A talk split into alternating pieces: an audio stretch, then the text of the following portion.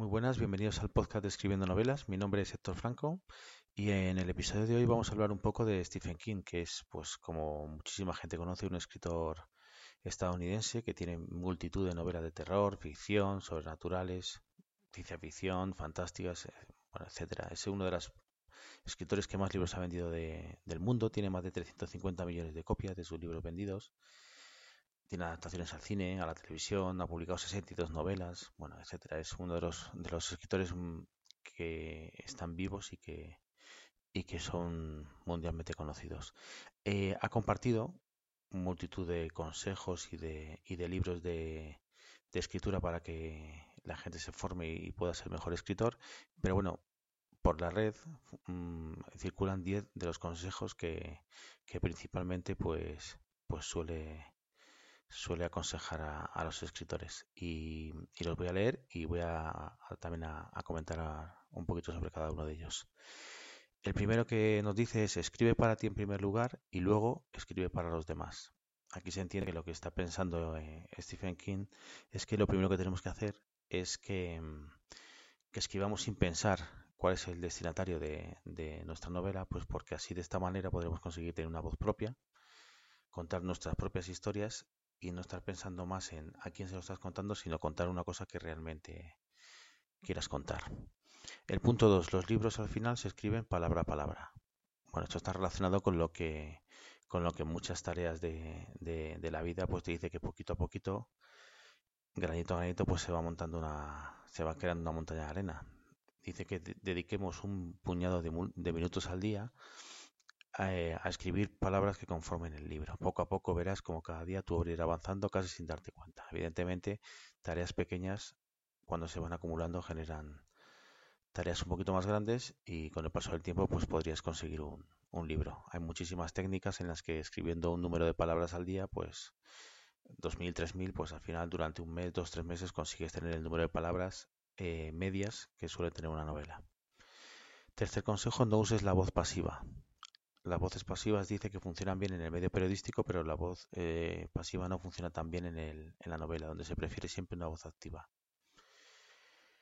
Eh, bueno, aquí lo que se refiere es que hablemos siempre de manera activa, es que cuando tú, cuando tú estás escribiendo, pues que digas, eh, la, frase sea, mm, un, a ver cómo lo puedo explicar, un verbo activo es, yo, yo cogí el balón, y mm, una voz pasiva sería el balón fue cogido por mí.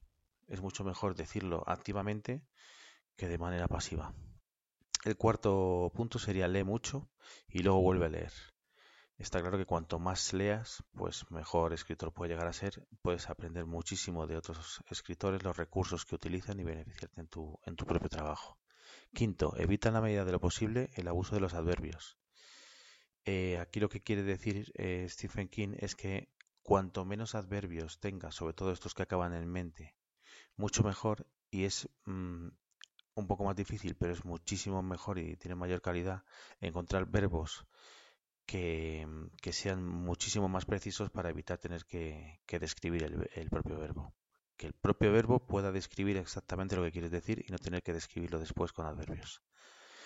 El siguiente punto, el descanso es necesario para seguir escribiendo. Como en cualquier otra tarea de la vida, pues está claro que cuanto más descansado estés, pues eh, mucho mejor para el cuerpo y para la mente. No te obsesiones con la gramática perfecta. Entiendo que el fin eh, de un texto es eh, no tener ningún error gramatical y es lo fundamental, pero lo que él quiere decir aquí es que no lo pienses desde el principio, escribas todo lo que puedas y que ya, ya llegará el tiempo de las revisiones y de las correcciones más adelante.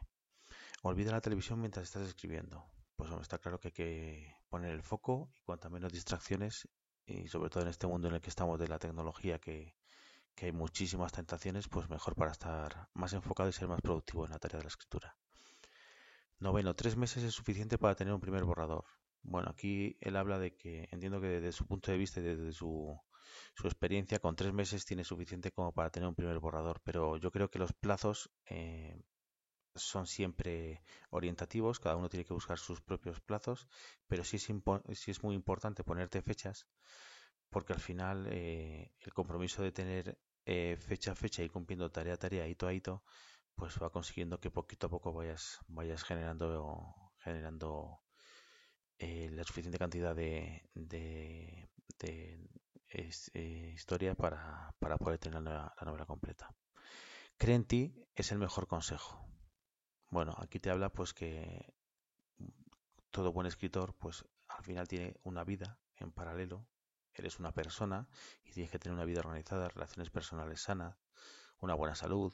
Aunque no lo dices, seguramente también estará pensando en que tengas un ejercicio mínimo diario y que eso ayude a que cuando estés escribiendo pues, pues estés al 100%.